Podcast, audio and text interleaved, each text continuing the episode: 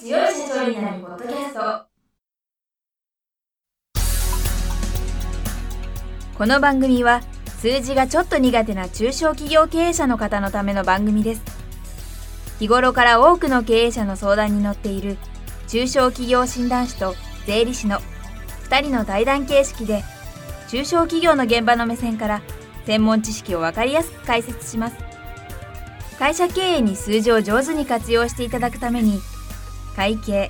税金融資などをテーマにお伝えしていきます。こんにちは。中小企業診断士の六角です。いつも鈴井剛社長ならポッドキャストをお聞きいただきありがとうございます。今回も中小企業診断士の神谷俊彦先生をゲストにお招きしております。神谷先生今週もよろしくお願いします。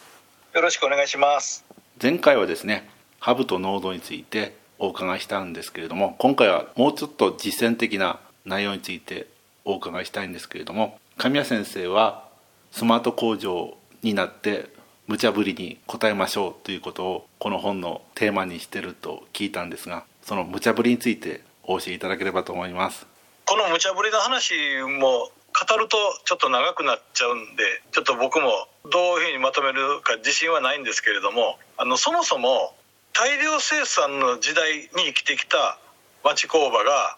失われた何年かっていうのになって少量多品種の工場になってきた。その過程でうまく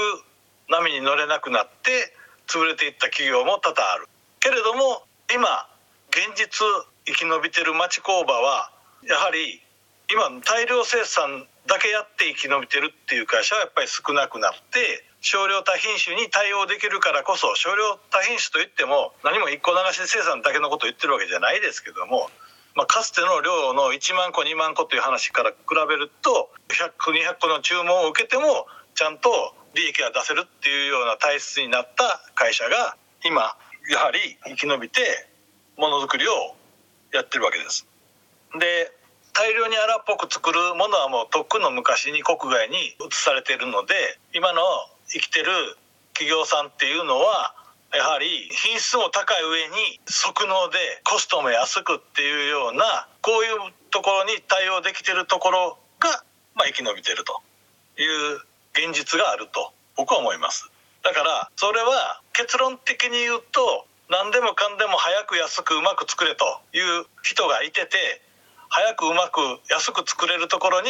注文がまあいってると。いうそういうふうな現実ということを考えた時にああ町工場っていうのは痛めつけられてるというのもやっぱりお客様の要望に対してこうなんとか応えていこうと必死にもがいて今の姿を持っているところが多いよねっていうふうに僕は捉えてます。イコールこれから生き延びる企業もやっぱりこれからお客様の言うそういう乱暴な注文というのをなんとか応えていけるというそういうところがこれからの工場に求められる姿期待されるっていうかそう生きざるを得ないんだろうなと。その時にやっぱりデジタル化っていうのは何を答えとして提言してくれるんだろうっていうようなことでこの本のテーマにしてるんでスマートな町工場は当然これからの未来も生き残る工場であって生き延びられる工場でありたいわけだし経営者の方もそういうふうにもちろん望んでおられるわけだから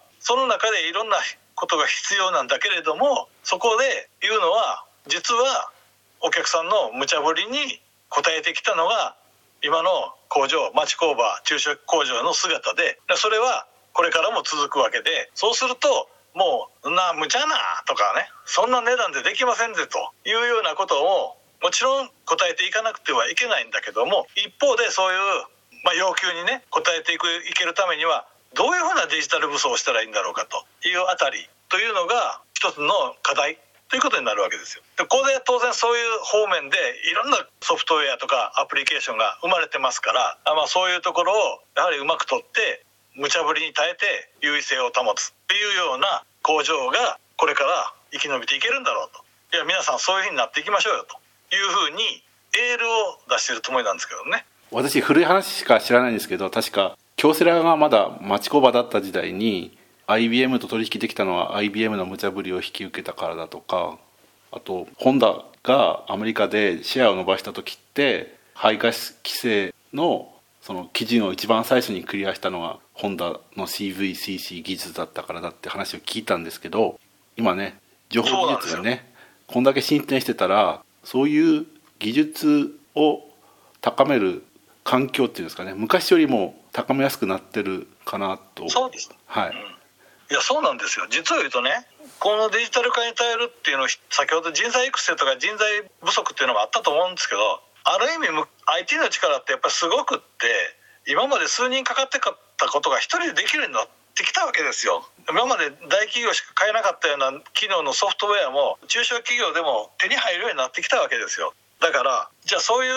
姿になってきたっていうのをやっぱりまだまだ中小企業っていうのは利用しきれていないっていう現実があるんでやっぱりそういうところに焦点を合わせるとするとこの必要な人材がいないという問題そのものもある意味デジタルが解決してくれますよ。だけどそれは今さっき六角さんが言われたようにある意味大きな企業も最初は無茶ぶりから今のような企業にまでなってきたという現実も踏まえてしかも今生き延びてる企業もそういうところが多かれ少なかれあるという事実も踏まえれば驚くほど昔よりも少ない人数で無茶ぶりに耐えれる構造が作れるんではないかなという僕の一つの仮説というわけじゃないんだけど割と革新的に提案している話の一つになるわけです。今東京都大田区の工場って NASA から注目されてるって聞いてるんですけど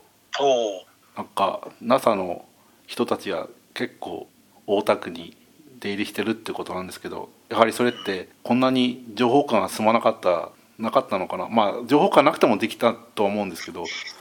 さらに加速してるのかなって思ってるんですけど。そうだと思います。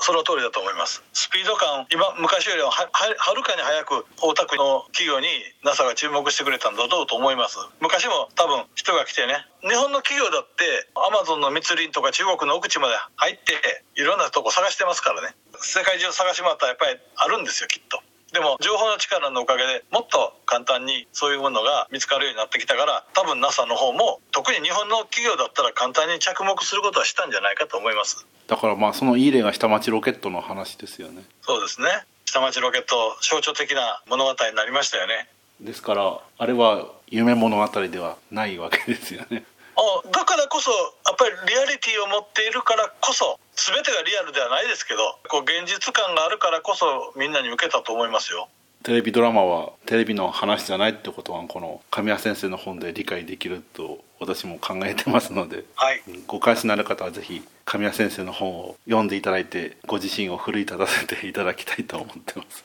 そうですね。とにかく書いてる時に何らかのヒントになってもらえればもうありがたい話なんですよで近未来の話を今言ってる。デジタルツインはねちょっとさすがにちょっとちょっとまだあるかなと思いますけど、まあ、そこに近づく部分っていうのは決して今日の時点でも夢物語ではなくなってるんじゃないかなと思います。ということで今回もメタバースですよメタバース。はい、メタバースですね。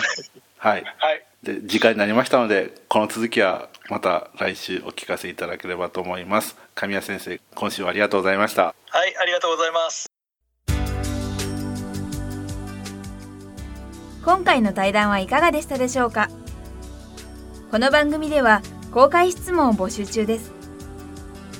2人のキャスターに回答してほしいという質問はこの番組の配信ブログの専用フォームで受付しています。